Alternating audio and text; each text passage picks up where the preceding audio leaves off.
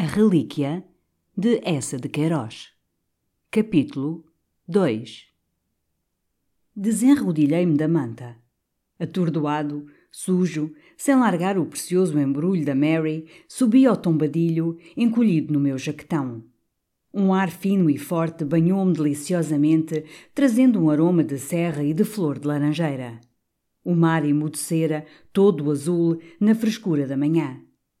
E ante os meus olhos pecadores estendia-se a terra da Palestina, arenosa e baixa, com uma cidade escura, rodeada de pomares, tocada no alto de flechas de sol irradiando como os raios de um resplendor de santo. Jafa! gritou-me Topsius, sacudindo o seu cachimbo de louça. Aí tem o Dom Raposo a mais antiga cidade da Ásia, a velhíssima Jepo, anterior ao dilúvio. Tiro Barrete saúde essa anciã dos tempos, cheia de lenda e de história. Foi aqui que o borrachíssimo Noé construiu a sua arca. Cortejei, assombrado. Caramba, ainda agora a gente chega, já lhe começam a aparecer coisas de religião. E conservei-me descoberto, porque o caimão, ao ancorar diante da Terra Santa, tomara o recolhimento de uma capela cheia de piedosas ocupações e de unção. Um lazarista, de longa sotaina, passeava, com os olhos baixos, meditando o seu breviário.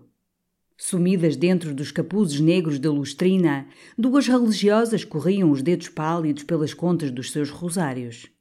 Ao longo da morada úmida, peregrinos da Abissínia, hirsutos padres gregos de Alexandria, pasmavam para o casario de Jafa, aureolado de sol, como para a iluminação de um sacrário e a sineta à popa tilintava, na brisa salgada, com uma doçura devota de toca de missa. Mas, vendo uma barcaça escura remar para o caimão, baixei depressa ao beliche a pôr o meu capacete de cortiça, calçar luvas pretas, para pisar decorosamente a terra do meu Salvador. Ao voltar, bem escovado, bem perfumado, achei a lancha atulhada e descia, com alvoroço, atrás de um franciscano barbudo, quando o amado embrulhinho da Mary escapou dos meus braços carinhosos, rolou em saltos pela escada como uma pela, raspou a borda do bote. E sumir-se nas águas amargas. Dei um berro. Uma das religiosas apanhou-o, ligeira e cheia de misericórdia. Agradecido, minha senhora, gritei, enfiado. É um pacotezinho de roupa, seja pelo sagrado amor de Maria. Ela refugiou-se modestamente na sombra do seu capuz. E como eu me acomodara, mais longe, entre Topsius e o franciscano barbudo que cheirava a alho, a santa criatura guardou o embrulho sobre o seu puro regaço, deitou-lhe mesmo por cima as contas do seu rosário.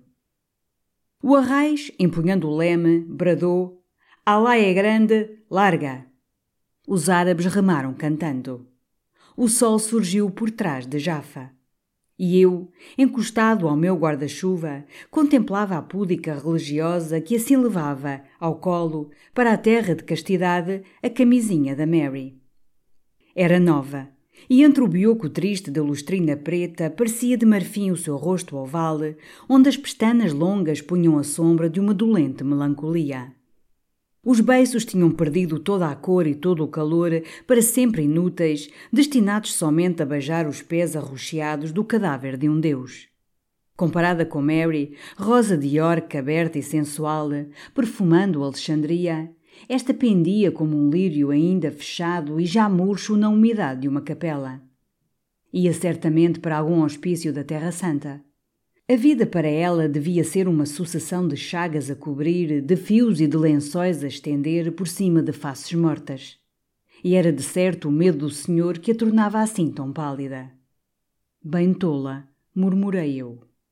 Pobre estéril criatura. Percebeu ela por acaso o que continha aquele embrulho pardo? Sentiu ela subir de lá e espalhar-se no escuro do seu capuz um perfume estranho e enlanguecedor de baunilha e de pele amorosa?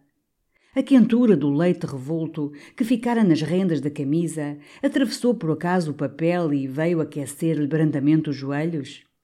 Quem sabe? Durante um momento, pareceu-me que uma gota de sangue novo lhe roseou a face desmaiada e que debaixo do hábito, onde brilhava uma cruz, o seu seio arfou, perturbado. Mesmo julguei ver lampejar, por entre as suas pestanas, um raio fugitivo e assustado, procurando as minhas barbas cerradas e pretas. Mas foi só um relance. Outra vez, sob o capuz, o rosto recaiu na sua frialdade de mármore santo. E sobre o seio submetido, a cruz pesou, ciumenta e de ferro. Ao seu lado, a outra religiosa, rechonchuda e de lunetas, sorria para o verde mar, sorria para o sábio Topsius, com um sorriso claro que saía da paz do seu coração e lhe punha uma covinha no queixo. Apenas saltámos na areia da Palestina, corria a agradecer, de capacete na mão, garboso e palaciano. Minha irmã, estou muito penhorado. Grande desgosto se se perdesse o pacotezinho. É de minha tia, uma encomenda para Jerusalém. Lá lhe contarei. A titi é muito respeitadora de coisas santas, pela-se pela caridade. Muda, no refolho do seu capuz, ela estendeu-me o embrulhinho com a ponta dos dedos, débeis e mais transparentes que os de uma senhora da agonia. E os dois hábitos negros sumiram-se entre muros faiscantes de cal nova, numa viela em escadas onde apodrecia o cadáver de um cão sob o voo dos moscardos. Eu murmurei ainda, bem tola. Quando me voltei, Topsius, à sombra do seu guarda-sol, conversava com o homem prestante que foi nosso guia através das terras da Escritura. Era moço, moreno, espigado, com longos bigodes voaçando ao vento. Usava jaqueta de veludilho e botas brancas de montar. As coronhas prateadas de duas pistolas, emergindo de uma faixa de lã negra, armavam-lhe heroicamente o peito forte. E trazia amarrado na cabeça, com as pontas e as franjas atiradas para trás, um lenço rutilante de seda amarela. O seu nome era Paulo Pote, a sua pátria o Montenegro. E toda a costa da Síria o conhecia pelo Alegre Pote. Jesus, que alegre matalote! A alegria faiscava-lhe na pupila azul clara. A alegria cantava-lhe nos dentes incomparáveis. A alegria estremecia-lhe nas mãos buliçosas. A alegria ressoava-lhe no bater dos tacões. Desde Ascalon até aos bazares de Damasco, desde o Carmelo até aos pomares de Engadi, ele era o alegre pote. Estendeu-me rasgadamente a bolsa de tabaco perfumado. Topsius maravilhou-se do seu saber bíblico. Eu, com palmadas pelo ventre, gritei-lhe logo: Meu gajo! E depois de valentes apertos de mão, fomos para o hotel de Josafate firmar o nosso contrato, bebendo vasta cerveja. O alegríssimo pote depressa organizou a nossa caravana para a cidade do senhor. Um macho levava as bagagens. O arrieiro árabe, embrulhado num farrapo azul, era tão airoso e lindo que eu, irresistivelmente e sem cessar, procurava o negro afago do seu olhar de veludo. E, por luxo oriental, como escolta, seguia-nos um beduíno, velho, catarroso, com albornoz de lã de camelo listrado de cinzento e uma forte lança ferrugenta toda enfeitada de borlas. Guardei no alforge, desveladamente, o embrulhinho mimoso da camisinha de Mary. Depois, já na cela, alongados os loros do pernudo Topsius, o festivo pote, floreando o chicote, lançou o antigo grito das cruzadas e de Ricardo, coração de leão. Avante, a Jerusalém, Deus o quer. E a trote, com os charutos em brasa, saímos de Jafa pela porta do mercado, à hora em que suavemente tocava as vésperas no hospício dos padres latinos. Na luminosa meiguice da tarde, a estrada alongava-se através de jardins, hortas, pomares, laranjais, palmeirais, terra de promissão, resplandecente e amável. Por entre as sebes de mirtos perdia-se o fugídio cantar das águas. O ar todo, de uma doçura inefável, como para nele respirar melhor o povo eleito de Deus, era um derramado perfume de jasmins e limoeiros. O grave e pacífico chiar das noras ia adormecendo ao fim do dia de rega entre as romanzeiras em flor. Alta e serena no azul voava uma grande águia. Consolados, parámos numa fonte de mármore vermelho e negro, abrigada à sombra de sicômoros onde arrulhavam rolas. Ao lado erguia-se uma tenda, com um tapete na relva coberto de uvas e de malgas de leite e o velho das barbas brancas que a ocupava saudou-nos em nome de Alá com a nobreza de um patriarca. A cerveja tinha-me feito sede. Foi uma rapariga, bela como a antiga Raquel, que me deu a beber do seu cântaro de forma bíblica, sorrindo, com o seio descoberto, duas longas argolas de ouro batendo-lhe a face morena e um cordeirinho branco e familiar preso da ponta da túnica. A tarde descia, muda e dourada, quando penetramos na planície de Saron, que a Bíblia outrora encheu de rosas. No silêncio tilintavam os chocalhos de um rebanho de cabras negras que um árabe ia pastoreando, nu como um São João. Lá ao fundo, os montes sinistros da Judeia, tocados pelo sol oblíquo que se afundava sobre o mar de Tiro, pareciam ainda formosos, azuis e cheios de doçura de longe, como as ilusões do pecado. Depois tudo escureceu. Duas estrelas de um resplendor infinito apareceram, e começaram a caminhar adiante de nós para os lados de Jerusalém. O nosso quarto, no Hotel do Mediterrâneo, em Jerusalém, com a sua abóboda caiada de branco, o chão de tijolo, semelhava uma rígida cela de rude mosteiro. Mas, fronteiro à janela, um tabique delgado, revestido de papel de ramagens azuis, dividia-o de outro quarto, onde nós sentíamos uma voz fresca cantarolar a balada do rei de Tule. E aí, exalando conforto e civilização, brilhava um guarda-roupa de mogno que eu abri, como se abre um relicário, para encerrar o meu embrulhinho bendito. Os dois leitozinhos de ferro desapareciam sob as pregas virginais dos cortinados de cambraia branca. E ao meio havia uma mesa de pinho onde Topsius estudava o mapa da Palestina, enquanto eu, de chinelos, passeava limando as unhas. Era a devota sexta-feira em que a cristandade comemora, enternecida, os santos mártires de Évora. Nós tínhamos chegado nessa tarde, sob uma chuva triste e miúda, à cidade do Senhor. E de vez em quando Topsius, erguendo os óculos de cima das estradas de Galileia, contemplava-me de braços cruzados e murmurava com amizade: Ora está aí o amigo raposo em Jerusalém. Eu, parando ao espelho, dava um olhar às barbas crescidas, à face crestada, e murmurava também, agradado: É verdade, cá está o belo raposo em Jerusalém. E voltava, insaciado, a admirar através dos vidros baços a divina Sião. Sob a chuva melancólica erguiam-se de fronte as paredes brancas de um convento silencioso, com as persianas verdes corridas e duas enormes goteiras de zinco a cada esquina, uma escoando-se ruidosamente sobre uma viela deserta, a outra caindo no chão mole de uma horta plantada de couves onde orneava um jumento. Desse lado era uma vastidão infindável de telhaços em terraço, lúgubres e cor de lodo, com uma cúpulazinha de tijolo em forma de forno e longas varas para secar farrapos.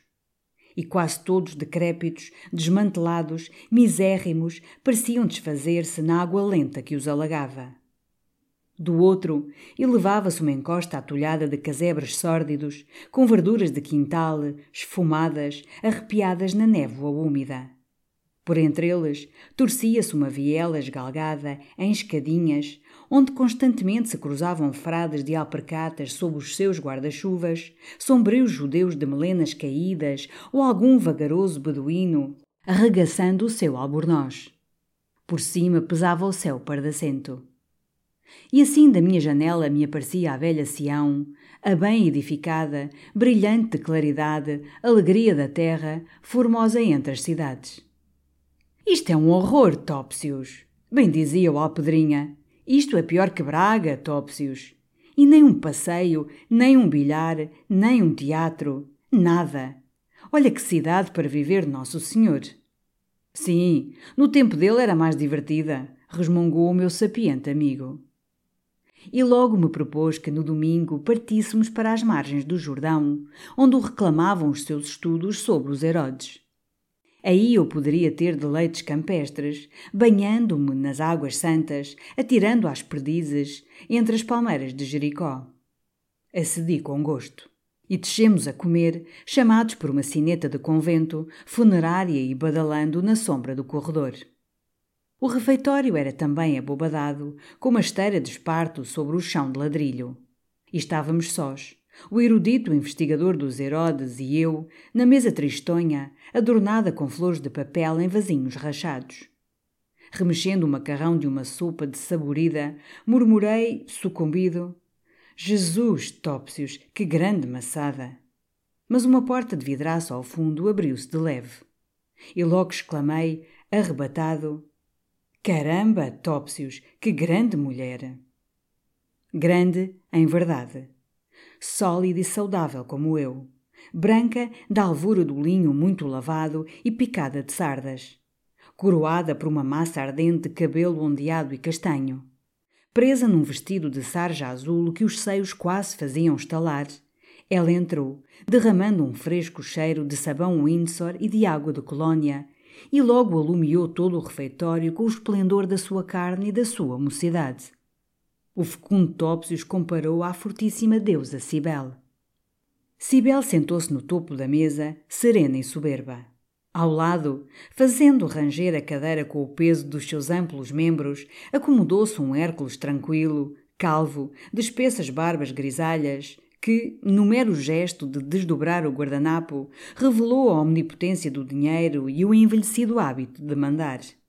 Por um yes que ela murmurou, compreendi que era da terra da Maricocas. E lembrava-me a inglesa do Sr. Barão. Ela colocara junto ao prato um livro aberto que me pareceu ser de versos. O Barbaças, mastigando com o vagar majestoso de um leão, folheava também em silêncio o seu guia do Oriente. E eu esquecia o meu carneiro guisado para contemplar devoradamente cada uma das suas perfeições. De vez em quando ela erguia a franja cerrada das suas pestanas. Eu esperava com ânsia o dom desse claro e suave olhar.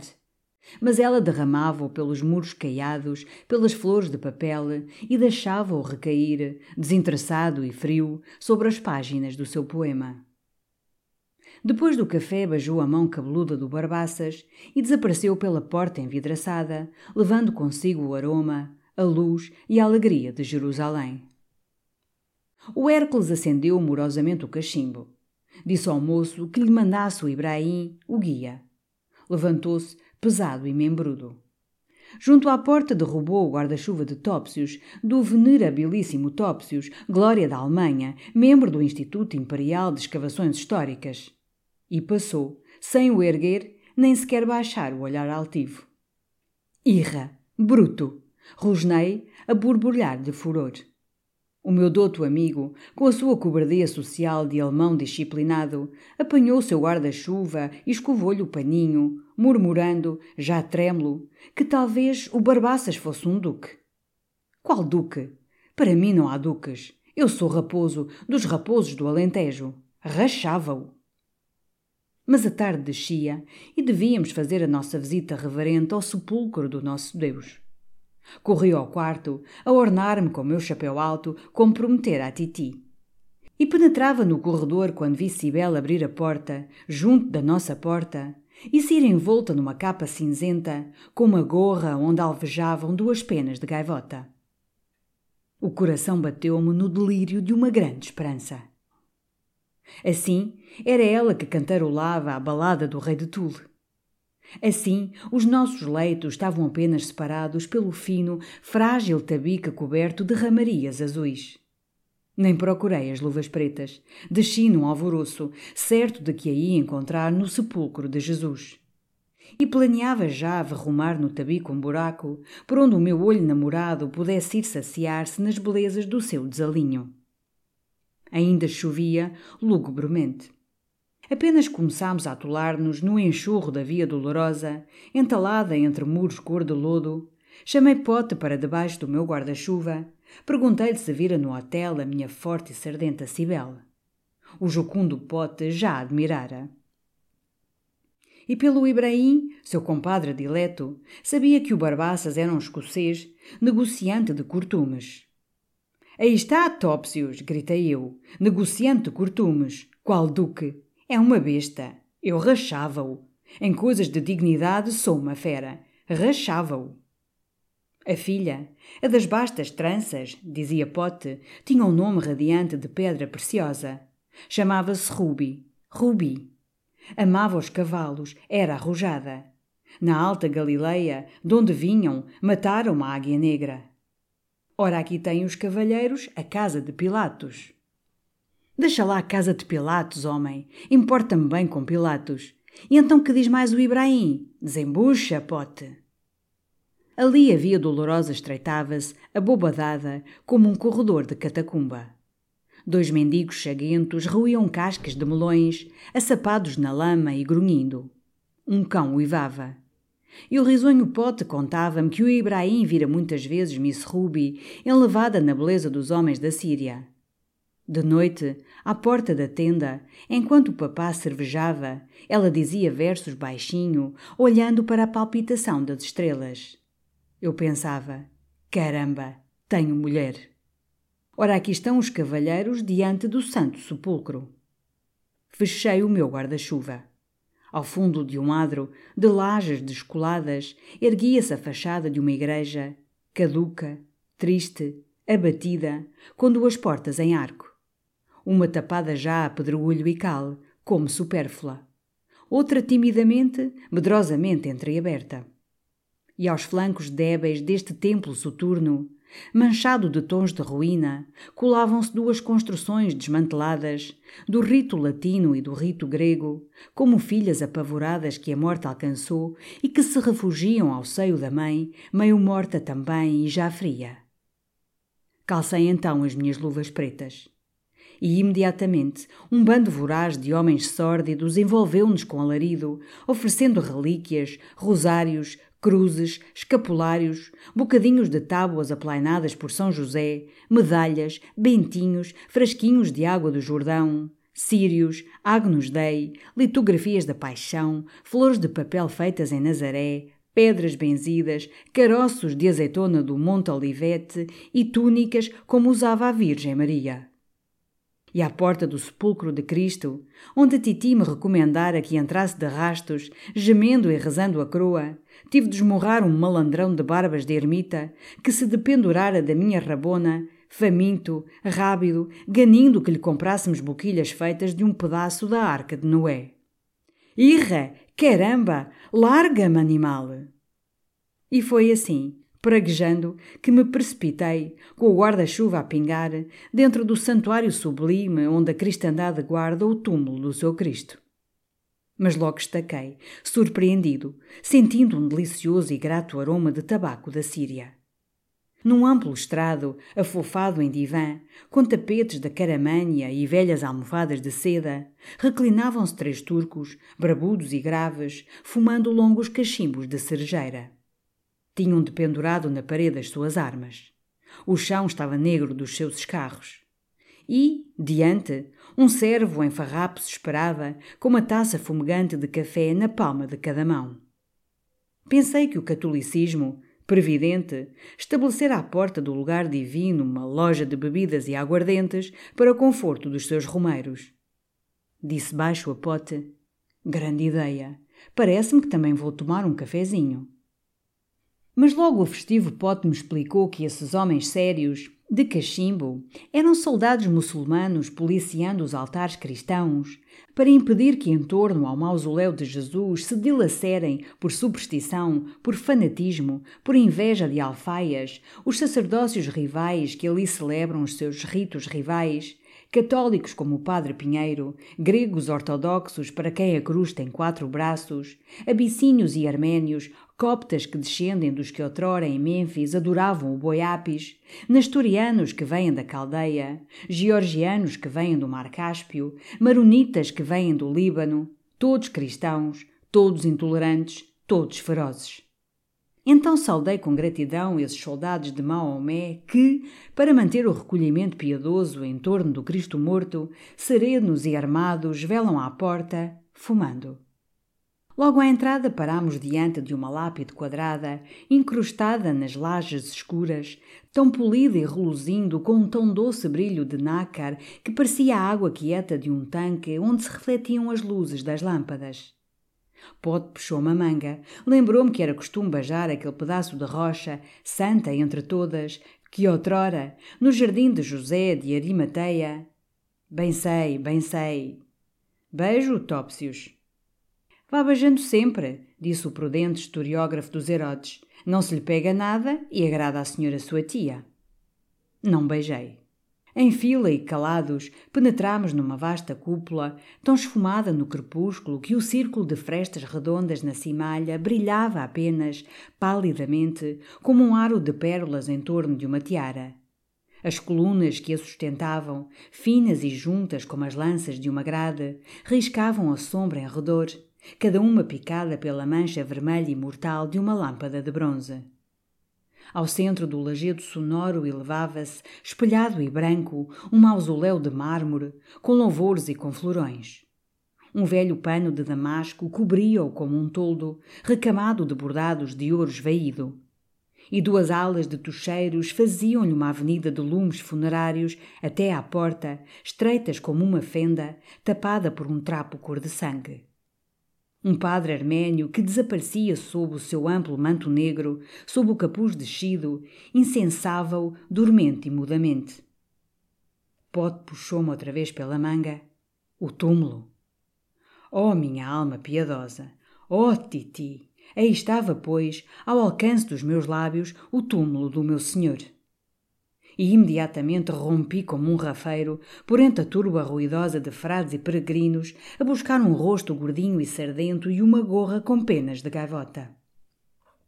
Longamente errei estonteado. Ora esbarrava num franciscano cingido na sua corda de esparto. Ora me arredava diante de um padre copta, deslizando como uma sombra tênue, precedido por serventes que tangiam as pandeiretas sagradas do tempo de Osíris. Aqui topava um montão de roupagens brancas, caído nas lajes como um fardo, de onde se escapavam gemidos de contrição. Adiante tropeçava num negro, todo nu, estirado ao pé de uma coluna, dormindo placidamente. Por vezes o clamor sacro de um órgão ressoava, rolava pelos mármores da nave, morria com um sussurro de vaga espraiada. E logo mais longe um canto armênio, trêmulo e ansioso, batia os muros austeros como a palpitação das asas de uma ave presa que quer fugir para a luz. Junto de um altar apartei dos gordos sacristães, um grego, outro latino, que se tratavam furiosamente de birbantes, esbraseados, cheirando a cebola e fui de encontro a um bando de remeiros russos de granhas hirsutas, vindos de certo do Cáspio, com os pés doloridos embrulhados em trapos, que não ousavam mover-se, enliados de terror divino, torcendo o barrete de feltro entre as mãos, de onde lhes pendiam grossos rosários de vidro. Crianças, em farrapos, brincavam na escuridão das arcarias. Outras pediam esmola. O aroma do incenso sufocava e padres de cultos rivais puxavam pela rabona para me mostrarem relíquias rivais, heroicas ou divinas, uns as esporas de Godofredo, outros um pedaço da cana verde. Atordoado, enfileirei-me numa procissão penitente, onde eles julgarem entrever, brancas, altivas, entre véus pretos de arrependimento, as duas penas de gaivota. Uma carmelita, à frente, resmungava a ladainha, detendo-nos a cada passo, arrebanhados num assombro devoto, à porta de capelas cavernosas dedicadas à paixão. A do impropério, onde o Senhor foi flagelado. A da túnica, onde o Senhor foi despido. Depois subimos, de tochas na mão, uma escadaria tenebrosa escavada na rocha e subitamente todo o tropel devoto se atirou de rojo, ululando, carpindo, gemendo, flagelando os peitos, clamando pelo Senhor, lúgubre e delirante. Estávamos sobre a pedra do Calvário. Em torno, a capela que a abriga resplandecia com um luxo sensual e pagão. No teto azul ferrete brilhavam sóis de prata, signos do zodíaco, estrelas, asas de anjo, flores de púrpura e, de entre este fausto sideral, pendiam de correntes de pérolas os velhos símbolos da fecundidade, os ovos de avestruz, ovos sacros de Astarte e de Baco de ouro. Sobre o altar elevava-se uma cruz vermelha com um Cristo tosco pintado a ouro, que parecia vibrar, viver através do fulgor difuso dos molhos de lumes, da faiscação das alfaias, do fumo dos aromáticos ardendo em taças de bronze. Globos espelhados, pousando sobre pianhas de ébano, refletiam as joias dos retábulos, a refulgência das paredes revestidas de jaspe, de nácar e de ágata. E no chão, em meio deste clarão precioso de pedraria e luz, emergindo de entre as lajes de mármore branco, destacava um bocado de rocha bruta e brava, com uma fenda alargada e polida por longos séculos de beijos e de afagos beatos. Um arcadiácono grego, de barbas esquálidas, gritou: Nesta rocha foi cravada a cruz. A cruz, a cruz, miserere, Kyrie eleison, Cristo, Cristo. As rezas precipitaram-se, mais ardentes, entre soluços. Um cântico dolente balançava-se ao ranger dos incensores. Kyrie eleison, Kyrie eleison. E os diáconos perpassavam rapidamente, sofregamente, com vastos sacos de veludo, onde tilintavam, se afundavam, se sumiam as ofrendas dos simples. Fugia aturdido e confuso. O sábio historiador dos Herodes passeava no adro, sob o seu guarda-chuva, respirando o ar úmido. De novo nos acometeu o bando esfaimado dos vendilhões de relíquias. Repeli-os rudemente e saí do santo lugar como entrara, em pecado e praguejando. No hotel, Topsius recolheu logo ao quarto a registar as suas impressões do sepulcro de Jesus. Eu fiquei no pátio cervejando e cachimbando com o aprazível pote. Quando subi, tarde, o meu esclarecido amigo já ressonava, com a vela acesa e com um livro aberto sobre o peito, um livro meu, trazido de Lisboa para me recriar no país do Evangelho, o homem dos três calções. Descalçando os botins, sujos da lama venerável da Via Dolorosa, eu pensava na minha Cibele em que sacratíssimas ruínas, sob que árvores divinizadas por terem dado sombra ao Senhor, passara ela essa tarde nevoenta de Jerusalém? Fora ao val do Cedron? Fora ao branco túmulo de Raquel?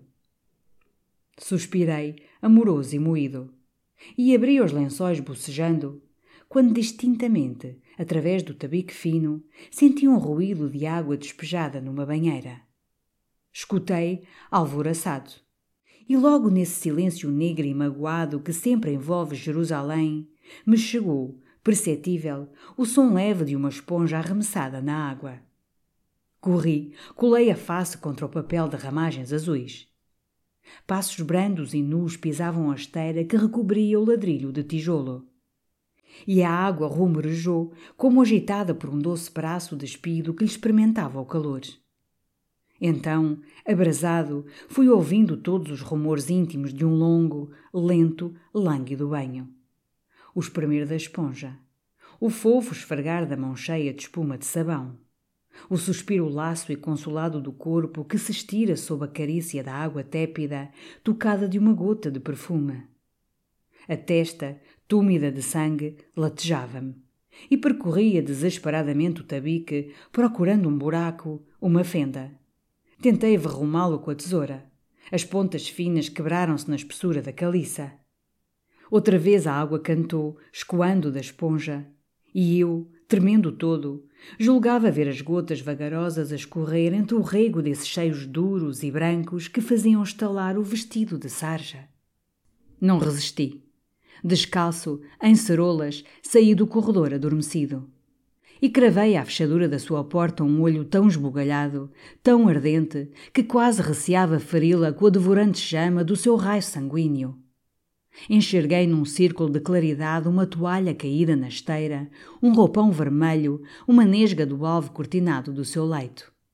E assim agachado, com bagas de suor no pescoço, esperava que ela atravessasse, nua e esplêndida, esse disco escasso de luz, quando senti de repente por trás, uma porta ranger, um clarão banhar a parede. Era o Barbaças, em mangas de camisa, com o seu castiçal na mão. E eu, misérrimo raposo, não podia escapar. De um lado estava ele, enorme. Do outro, o topo do corredor, maciço. Vagarosamente, calado, com método, o Hércules pousou a vela no chão ergueu a sua rude bota de duas solas e desmantelou as ilhargas. Eu rugi, bruto. Ele ciciou, silêncio.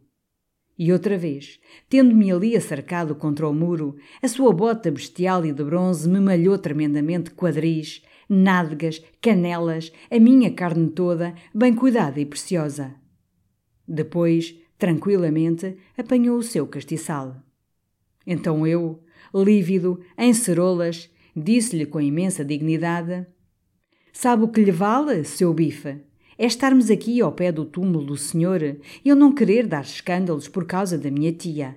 Mas se estivéssemos em Lisboa, fora de portas, num sítio que eu cá sei, comia-lhe os fígados. Nem você sabe de que se livrou.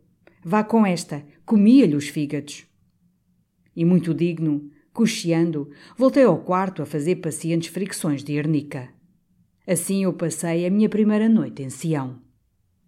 Ao outro dia cedo, o profundo Topsius foi peregrinar ao Monte das Oliveiras, à fonte clara de Siloé. Eu, dorido, não podendo montar a cavalo, fiquei no sofá de arriscadinho com o homem dos três calções. E até para evitar o afrontoso Barbaças não desci ao refeitório, pretextando tristeza e langor. Mas ao mergulhar o sol no mar de tiro, estava restabelecido e vivaz. Pode preparar para essa noite uma festividade sensual em casa da Fatmé, matrona bem acolhedora, que tinha no bairro dos Arménios um doce pombal de pombas. E nós íamos lá contemplar a gloriosa bailadeira da Palestina, a flor de Jericó, a saracotear essa dança da abelha que esbraseia os mais frios e deprava os mais puros. A recatada portinha da Fatmé, ornada de um pé de vinha seca, abria-se ao canto de um muro negro junto à torre de Davi. Fátima esperava-nos, majestosa e obesa, envolta em véus brancos, com fios de corais entre as tranças, os braços nus, tendo cada um a cicatriz escura de um bubão de peste. Tomou-me submissamente a mão, levou à testa oleosa, levou aos lábios empastados de escarlate e conduziu-me em cerimónia de fronte de uma cortina preta, franjada de ouro como o pano de um esquife. E eu estremeci, ao penetrar enfim nos segredos deslumbradores de um serralho mudo e cheirando a rosa. Era uma sala caiada de fresco, com sanefas de algodão vermelho encimando a gelosia e ao longo das paredes corria um divã amassado, revestido de seda amarela, com remendos de seda mais clara. Num bocado de tapete da Pérsia pousava um braseiro de latão, apagado, sob um montão de cinzas. Aí ficara esquecido um pantufo de veludo, estrelado de lantejoulas. Do teto de madeira alvadia, onde se alastrava uma nódoa de umidade, pendia, de duas correntes enfeitadas de borlas, um candeeiro de petrolina. Um bandolim dormia a um canto, entre almofadas. No ar morno errava um cheiro adocicado e mola, mofo e abenjoim. Pelos ladrilhos, por baixo dos poiais da gelosia, corriam carochas. Sentei-me sisudamente ao lado do historiador dos Herodes. Uma negra de dongola, encamisada de escarlate, com braceletes de prata a tilintar nos braços, veio oferecer-nos um café aromático.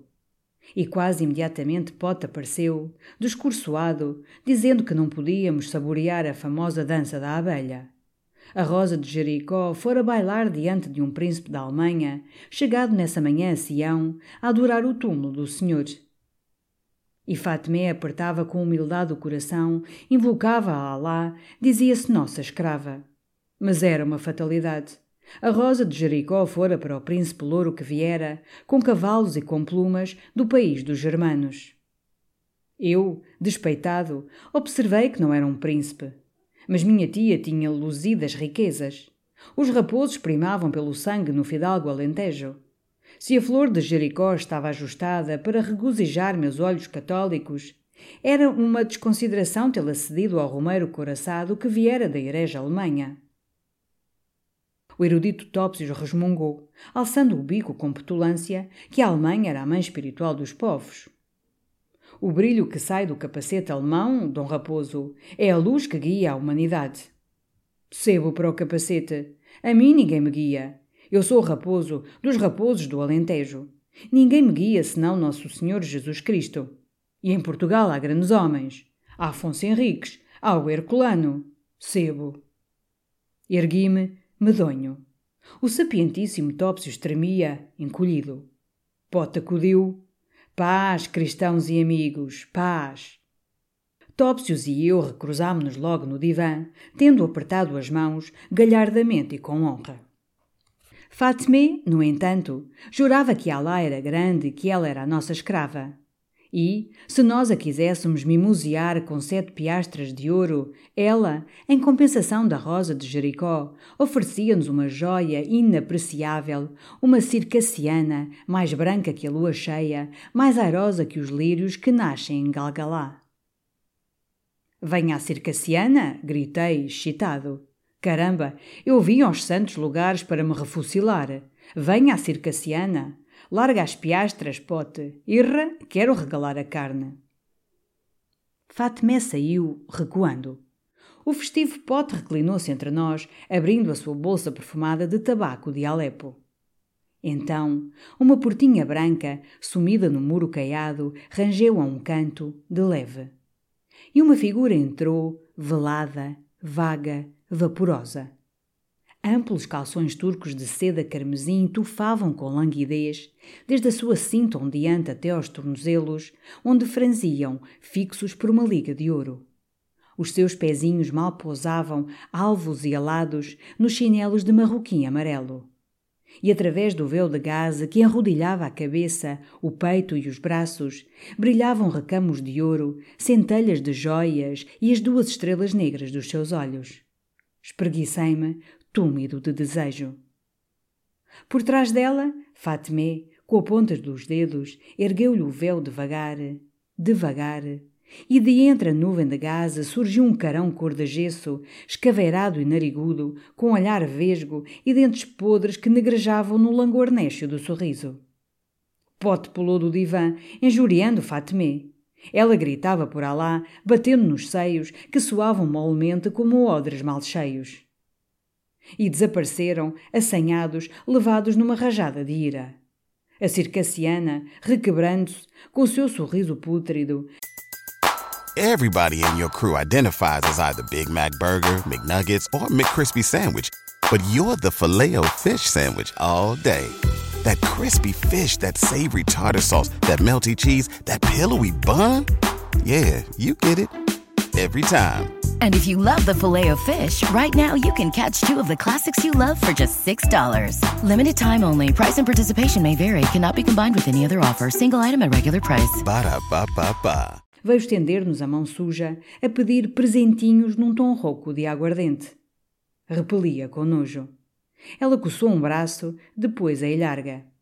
Apanhou tranquilamente o seu véu e saiu arrastando as chinelas. Oh, Topsius! rosnei eu.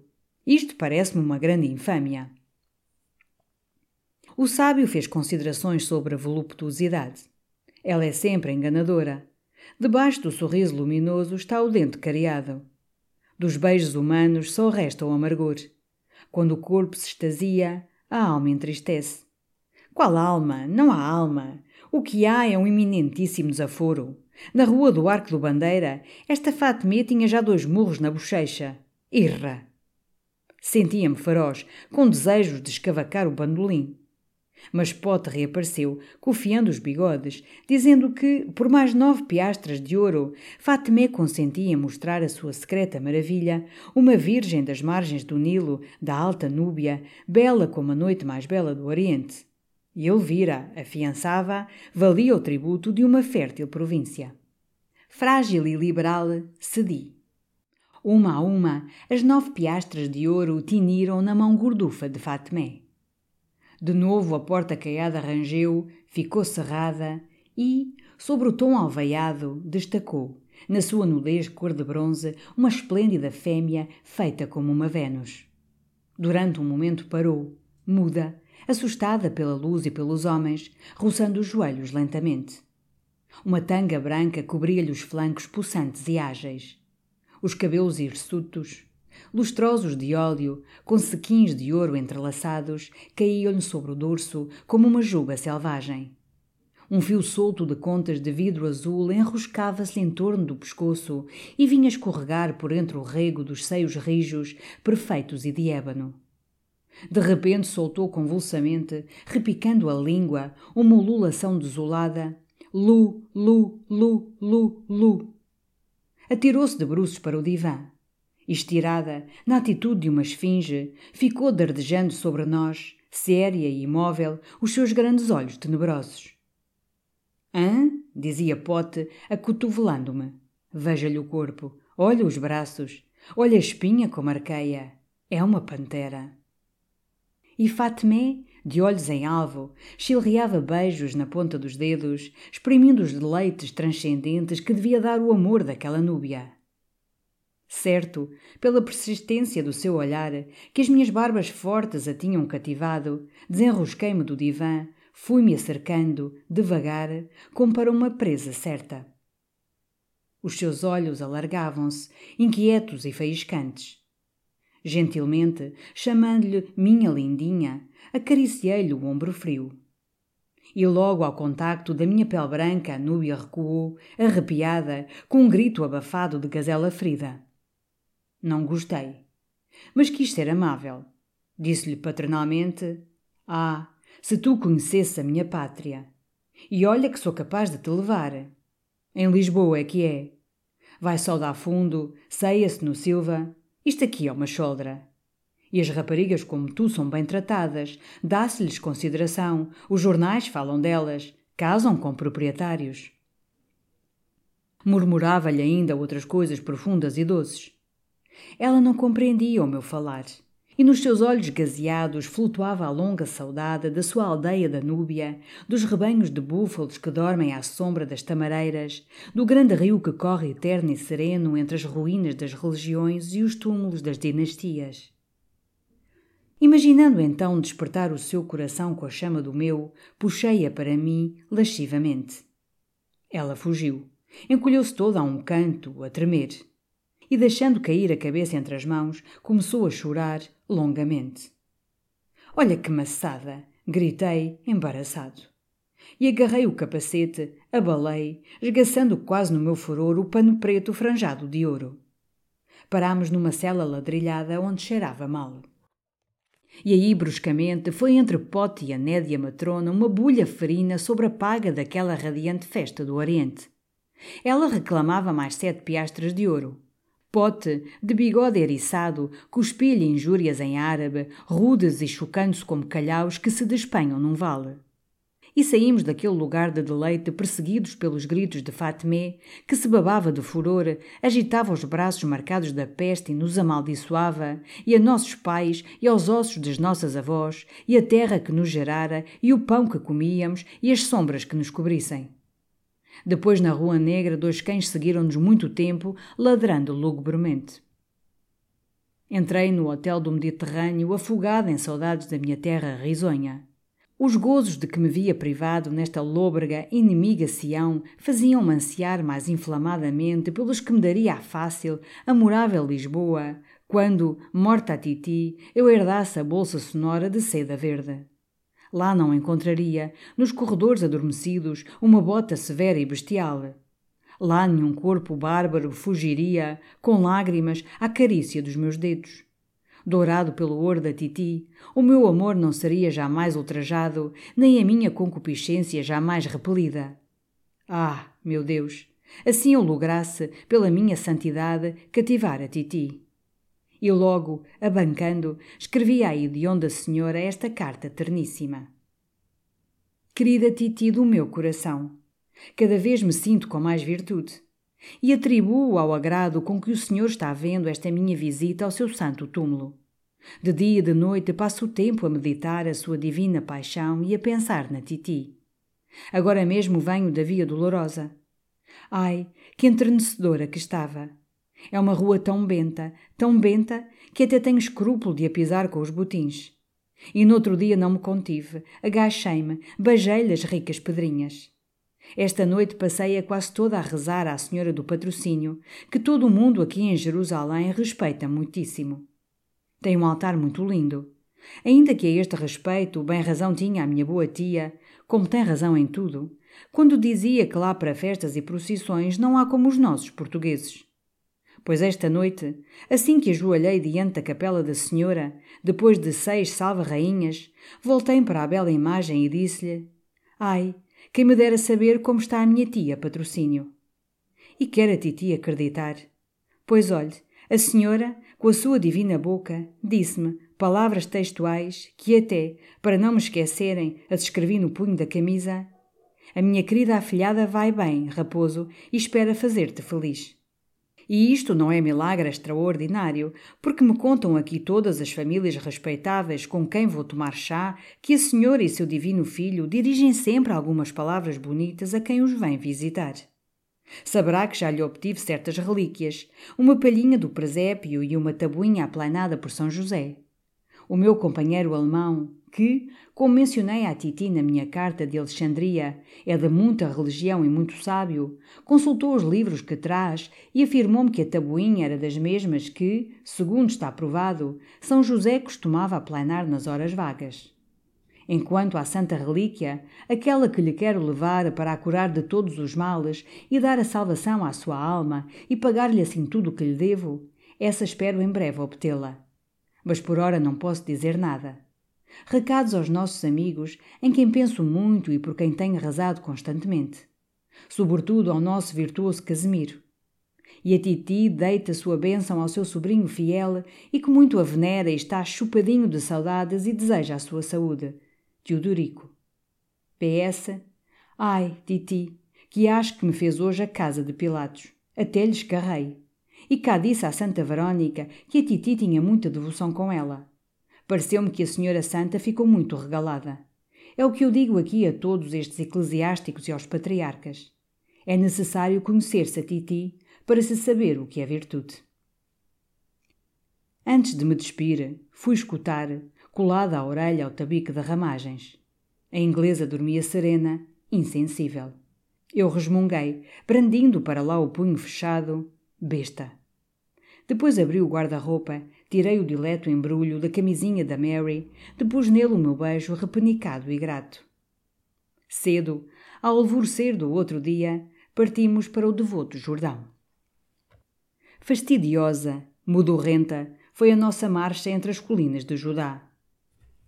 Elas sucedem-se, lívidas, redondas como crânios, ressequidas, escalvadas por um vento de maldição.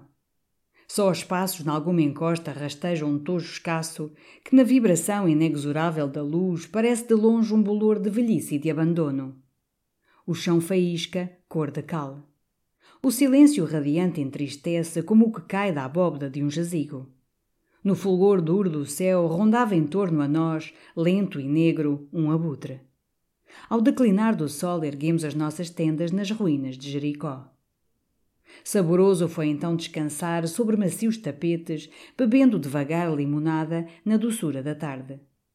A frescura de um riacho alegre que chalrava junto ao nosso acampamento por entre arbustos silvestres misturava-se ao aroma da flor que eles davam, amarela como a da giesta. Adiante verdejava um prado de ervas altas, avivado pela brancura de vaidosos, lânguidos lírios. Junto da água passeavam aos pares pensativas cegonhas. Do lado de Judá erguia-se o monte da quarentena, torvo, fusco na sua tristeza de eterna penitência. E para as bandas de Moabe, os meus olhos perdiam-se na velha, sagrada terra de Canaã, areal cinzento e desolado que se estende, como a alva mortalha de uma raça esquecida, até às solidões do Mar Morto. Fomos, ao alvorecer, com os alforres fornidos, fazer essa votiva romaria. Era então em dezembro. Esse inverno da Síria ia transparentemente doce e trotando pela areia fina ao meu lado, o erudito Topsius contava-me como esta planície de Canaã fora outrora toda coberta de rumorosas cidades, de brancos caminhos entre vinhedos, de águas de rega refrescando os muros das eiras. As mulheres, tocadas de anémonas, pisavam a uva cantando. O perfume dos jardins era mais grato ao céu que um incenso.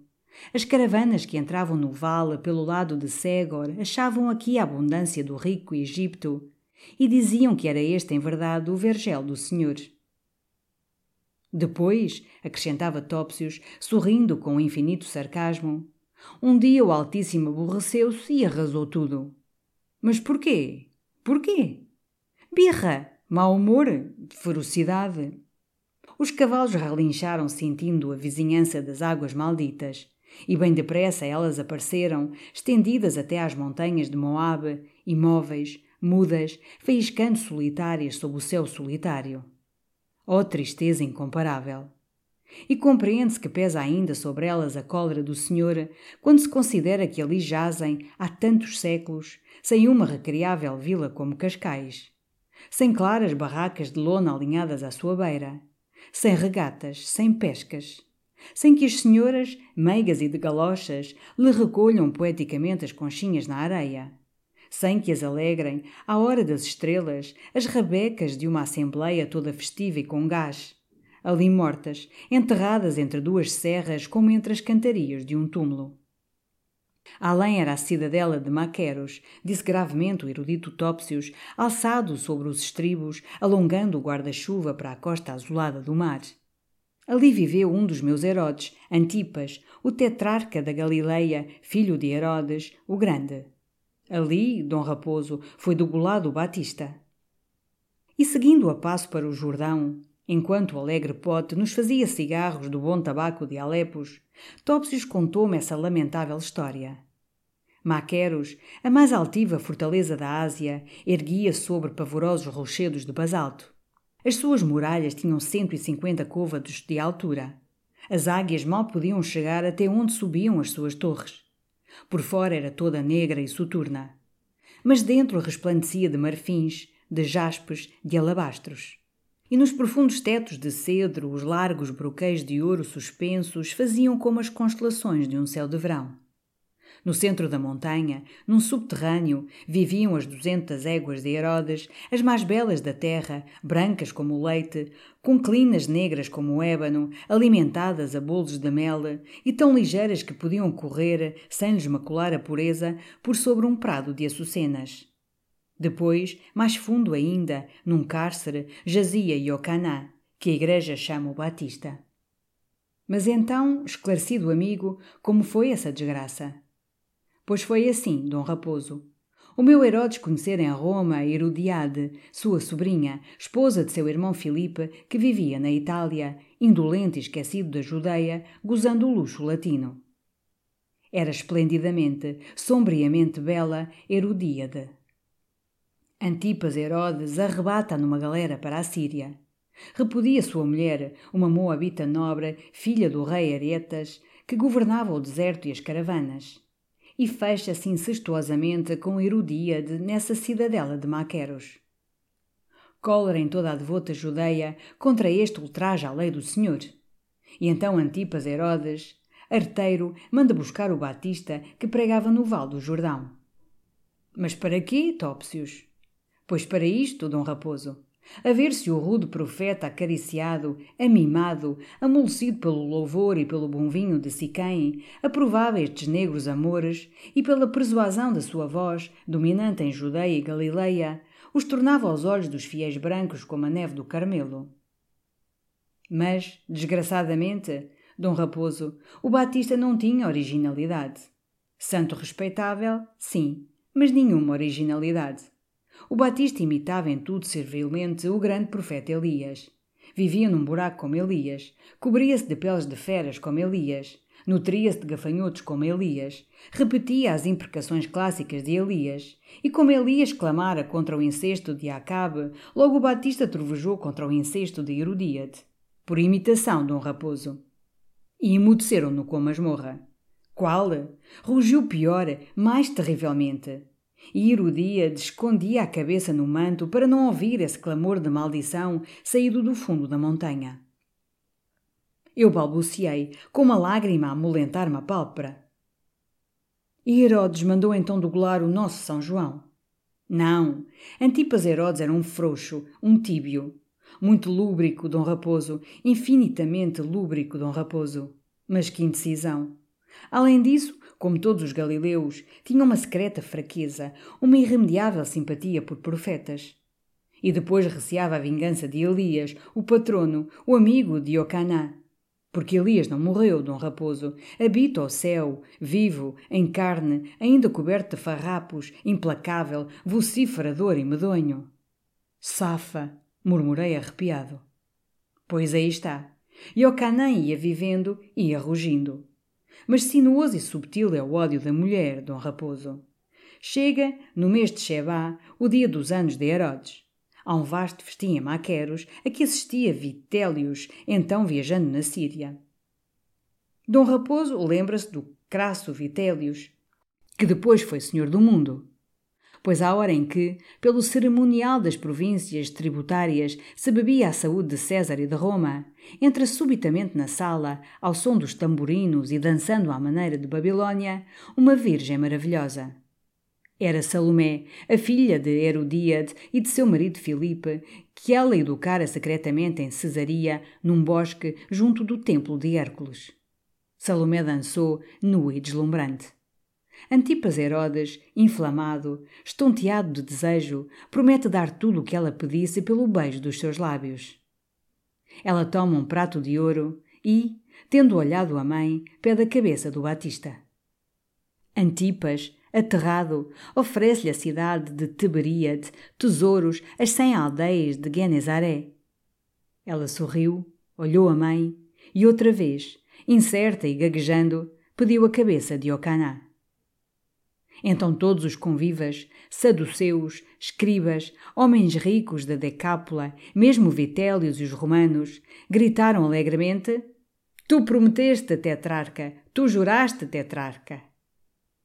Momentos depois, Dom Raposo, um negro de Idumeia entrou, trazendo numa das mãos um alfange, na outra, presa pelos cabelos, a cabeça do profeta. E assim acabou São João, por quem se canta e se queimam fogueiras numa doce noite de junho. Escutando, embevecidos e a passo, estas coisas tão antigas, avistamos ao longe, na areia fulva, uma sebe de verdura triste e da cor do bronze. Pote gritou: o Jordão! O Jordão! E arrebatadamente galopámos para o rio da Escritura. O festivo pote conhecia, à beira da corrente batismal, um sítio deleitosíssimo para uma cesta cristã. E aí passámos as horas quentes, recostados num tapete, lânguidos e bebendo cerveja, depois de bem esfriada nas águas do Rio Santo. Ele faz ali um claro, suave remanso, a repousar da lenta, abrasada jornada que traz, através do deserto, desde o lago de Galileia. E antes de mergulhar para sempre no amargor do mar morto, ali preguiça, espraiado sobre a areia fina. Canta baixo e cheio de transparência, rolando os seixos lustrosos do seu leito. E dorme nos sítios mais frescos, imóvel e verde, à sombra dos tamarindos por sobre nós remorejavam as folhas dos altos chopos da Pérsia. Entre as ervas balançavam-se flores desconhecidas, das que tocavam outrora as tranças das virgens de Canaã em manhãs de vindima. E na escuridão fofa das ramagens, onde jaz não vinha assustar a voz terrível de Jeová, gorjeavam pacificamente as totinegras. De fronte elevavam-se, azuis e sem mancha, como feitas de um só bloco de pedra preciosa, as montanhas do Moabe. O seu branco, mudo, recolhido, parecia descansar deliciosamente do duro tumulto que o agitou quando ali vivia, entre pressas e mortandades, o sombrio povo de Deus. E onde constantemente batiam as asas dos serafins e flutuavam as roupagens dos profetas arrebatados pelo Altíssimo, era calmante ver agora passar apenas uma revoada de pombos bravos voando para os pomares de Engadi. Obedecendo à recomendação da Titi, Despi-me e banhei-me nas águas do Batista. Ao princípio, enliado de emoção beata, pisei a areia reverentemente como se fosse o tapete de um altar-mor. E de braços cruzados, nu, com a corrente lenta a bater-me nos joelhos, pensei em São Joãozinho, sussurrei um Padre Nosso. Depois ri, aproveitei aquela bucólica banheira entre árvores. Pota tirou-me a minha esponja e ensaboei-me nas águas sagradas, trauteando o fado da Adélia.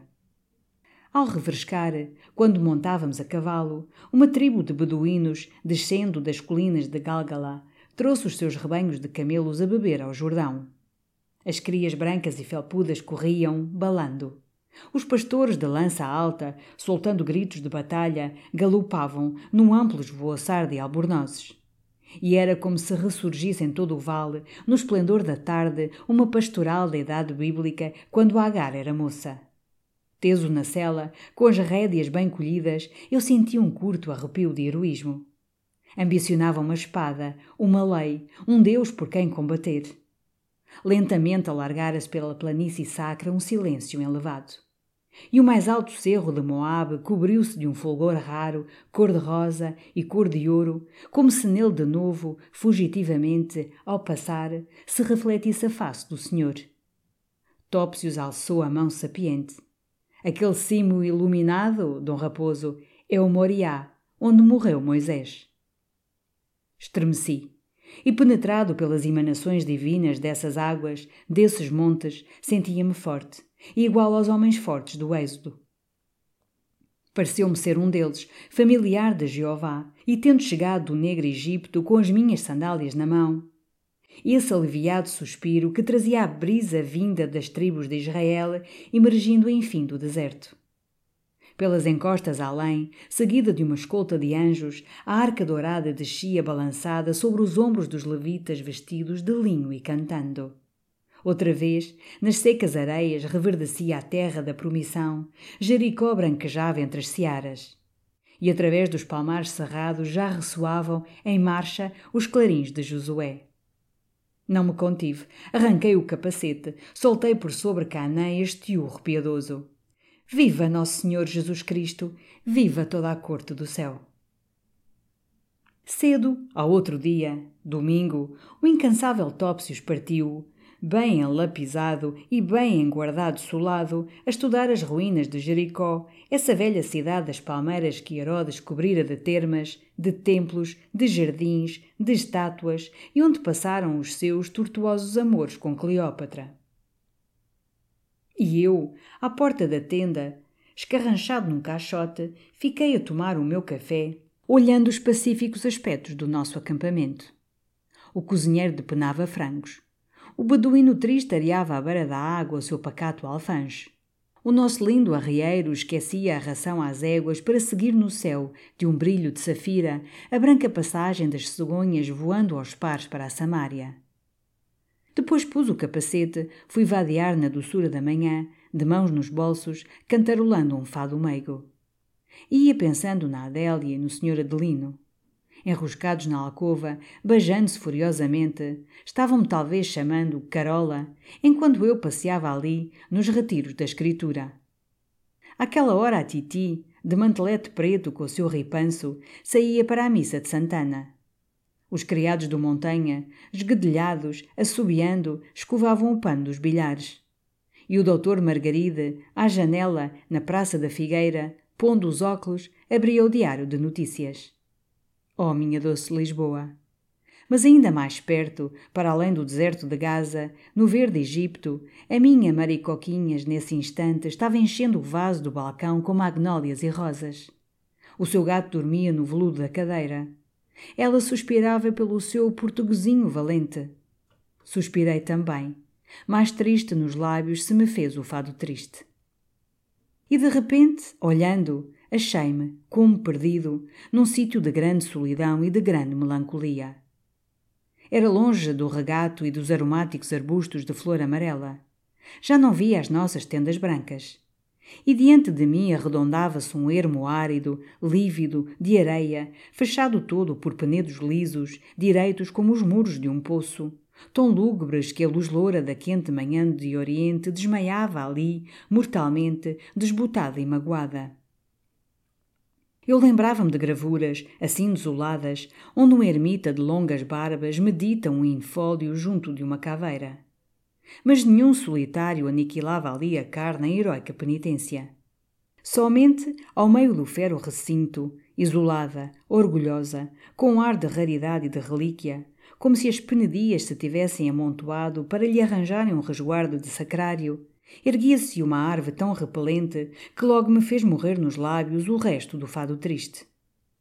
Era um tronco grosso, curto, atuchado e sem nós de raízes, semelhante a uma enorme moca bruscamente cravada na areia. A casca corredia tinha o lustre oleoso de uma pele negra. E da sua cabeça entumecida, de um tom de tição apagado, rompiam, como longas pernas de aranha, oito galhos que contei, pretos, moles, lanugentos, viscosos, armados de espinhos. Depois de olhar em silêncio para aquele monstro, tirei devagar o meu capacete e murmurei: Para que viva! é que me encontrava certamente diante de uma árvore ilustre. Fora um galho igual, o nono talvez, que, arranjado outrora em forma de coroa por um centurião romano da guarnição de Jerusalém, ornara sarcasticamente, no dia do suplício, a cabeça de um carpinteiro de Galileia, condenado. Sim, condenado por andar entre quietas aldeias e nos santos pátios do templo, dizendo-se filho de David e dizendo-se filho de Deus, a pregar contra a velha religião, contra as velhas instituições, contra a velha ordem, contra as velhas formas. E eis que esse galho, por ter tocado os cabelos incultos do rebelde, torna-se divino, sobe aos altares e do alto enfeitado dos andores faz prostrar no lajedo, à sua passagem, as multidões enternecidas. No colégio dos Isidoros, às terças e sábados, o sebento padre Soares dizia, esfuracando os dentes, que havia meninos, lá um sítio na Judeia. Era ali. Uma árvore que, segundo dizem os autores, é mesmo de arrepiar. Era aquela. Eu tinha, ante meus frívolos olhos de bacharel, a sacratíssima árvore de espinhos. E logo uma ideia sulcou-me o espírito com um brilho de visitação celeste. Levar à Titi um desses galhos, o mais penugento, o mais espinhoso, como sendo a relíquia, fecunda em milagres, a que ela poderia consagrar seus ardores de devota e confiadamente pedir as mercês celestiais. Se entendes que mereço alguma coisa pelo que tenho feito por ti, traz-me então desses santos lugares uma santa relíquia. Assim dissera a senhora Dona Patrocínio das Neves na véspera da minha jornada piedosa, entronada nos seus damascos vermelhos, diante da magistratura e da igreja, deixando escapar uma baga de pranto sob seus óculos austeros. Que lhe podia eu oferecer mais sagrado, mais enternecedor, mais eficaz, que um ramo da árvore de espinhos, colhido no Val do Jordão, numa clara, rosada manhã de missa? Mas de repente assaltou-me uma áspera inquietação. E se realmente uma virtude transcendente circulasse nas fibras daquele tronco? E se a Titi começasse a melhorar do fígado, a reverdecer, mal eu instalasse no seu oratório, entre lumes e flores, um desses galhos eriçados de espinhos? Oh, misérrimo logro! Era eu, pois, que lhe levava nesciamente o princípio milagroso da saúde e a tornava rija, indestrutível, ininterrável, com os contos de G. Godinho firmes na mão ávara. Eu, eu que só começaria a viver quando ela começasse a morrer.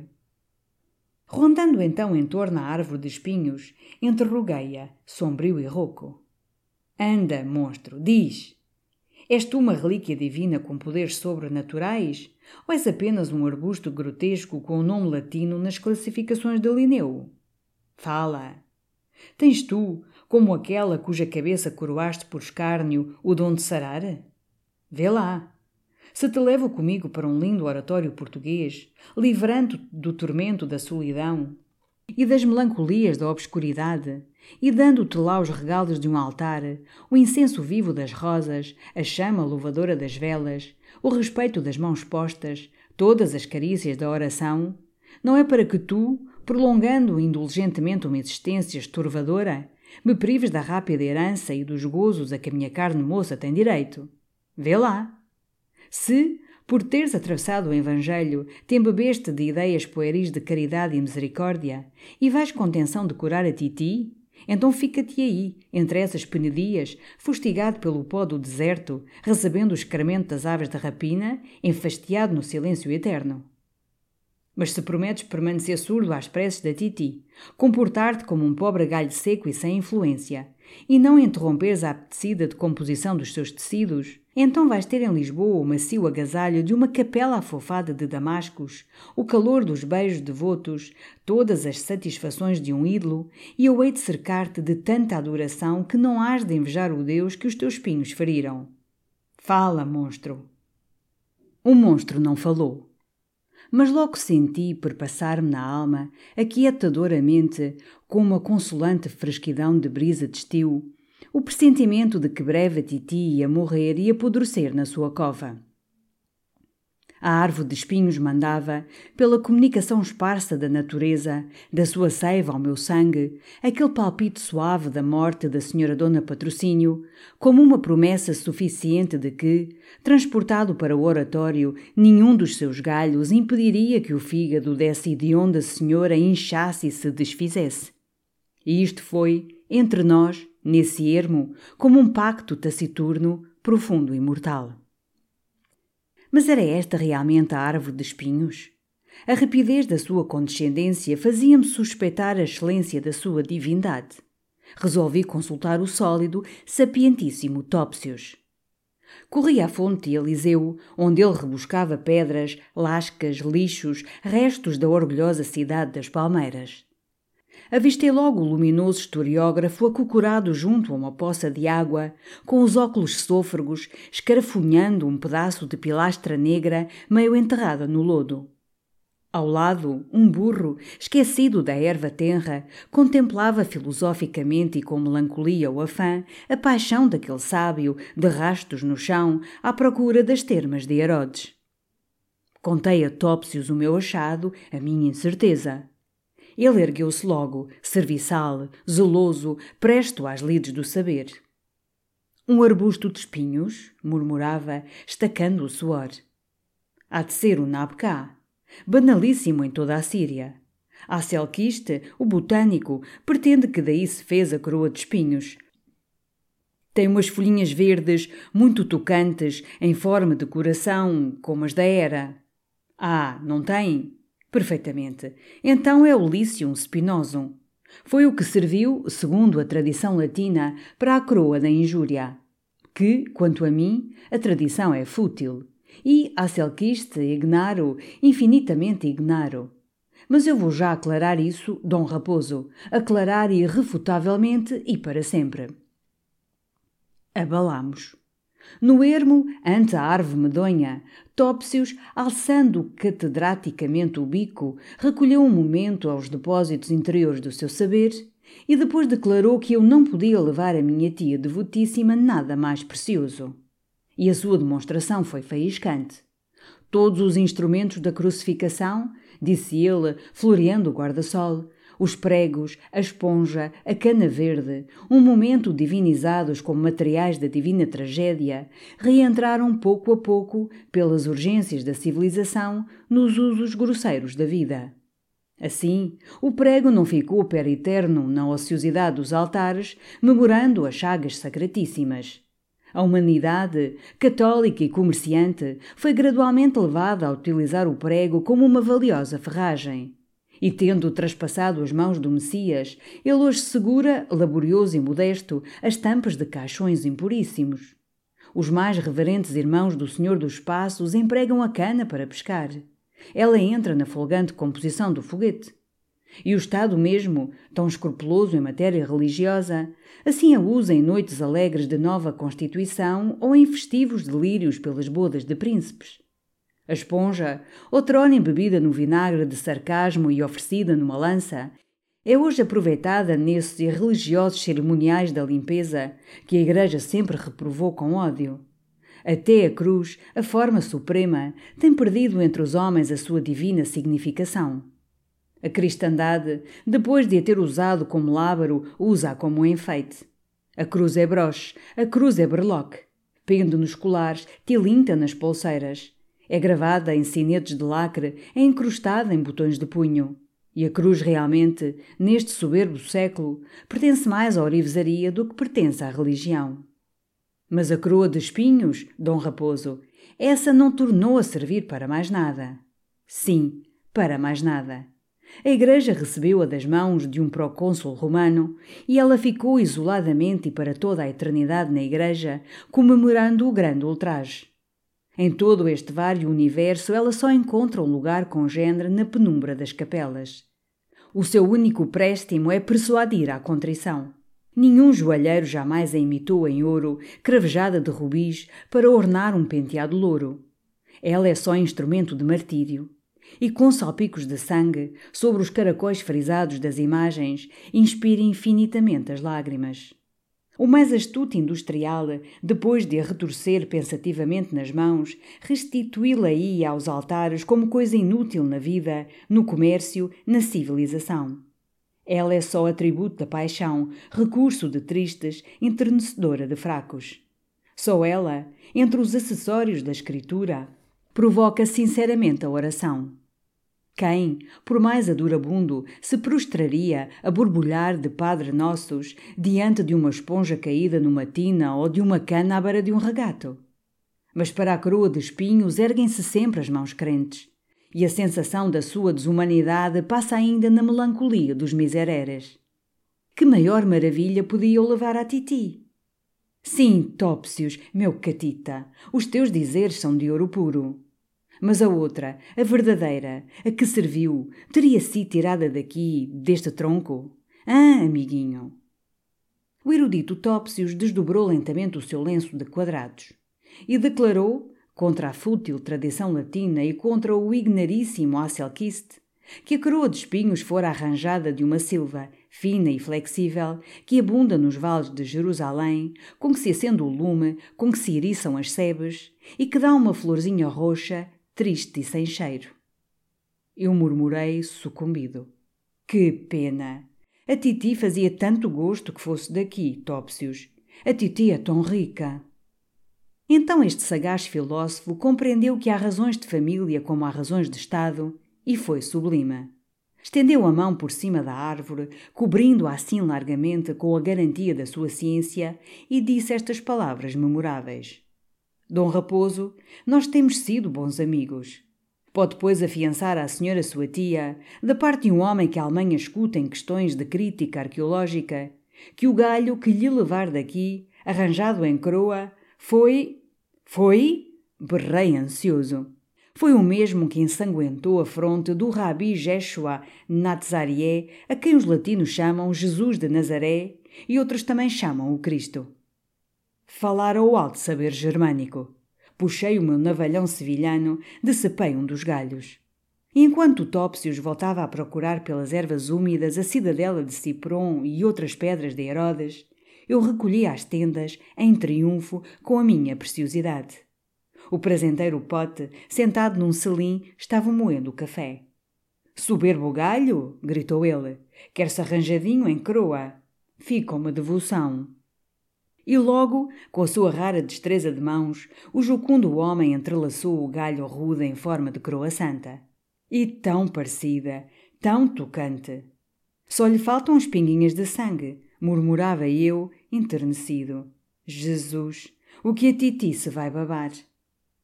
Mas como levaríamos para Jerusalém, através dos cerros de Judá, aqueles incômodos espinhos que, apenas armados na sua forma passional, pareciam já ávidos de rasgar carne inocente. Para o alegre pote não havia dificuldades. Tirou do fundo o seu provido alforje uma fofa nuvem de algodão em rama. Envolveu nela delicadamente a coroa de agravo como uma joia frágil. Depois, com uma folha de papel pardo e um nastro escarlate, fez um embrulho redondo, sólido, ligeiro e nítido. E eu, sorrindo, enrolando o cigarro, pensava nesse outro embrulho de rendas e laços de seda, cheirando a violeta e a amor, que ficara em Jerusalém, esperando por mim e pelo favor dos meus beijos. Pote! Pote! gritei, radiante. Nem tu sabes que grossa moeda me vai render esse galhinho dentro desse pacotinho. Apenas Topsius voltou da sacra fonte de Eliseu, eu ofereci, para celebrar o encontro providencial da grande relíquia, uma das garrafas de champanhe que Pote trazia nos alforjes, encarapuçadas de ouro. Topsius bebeu à ciência, eu bebi à religião. E largamente a espuma do Moé Chandon regou a terra de Canaã. À noite, para maior festividade, acendemos uma fogueira e as mulheres árabes de Jericó vieram dançar diante das nossas tendas. Recolhemos tarde, quando por sobre Moabe, para os lados de Maqueros, a lua aparecia, fina e recurva, como esse alfanje de ouro que decepou a cabeça ardente de Ocanã. O embrulho da coroa de espinho estava à beira do meu catre. O lume apagara-se. O nosso acampamento dormia no infinito silêncio do val da escritura. Tranquilo, regalado, adormeci também. Everybody in your crew identifies as either Big Mac Burger, McNuggets, or McCrispy Sandwich. But you're the filet fish Sandwich all day. That crispy fish, that savory tartar sauce, that melty cheese, that pillowy bun. Yeah, you get it. Every time. And if you love the filet of fish, right now you can catch two of the classics you love for just $6. Limited time only. Price and participation may vary. Cannot be combined with any other offer. Single item at regular price. Ba da ba ba ba.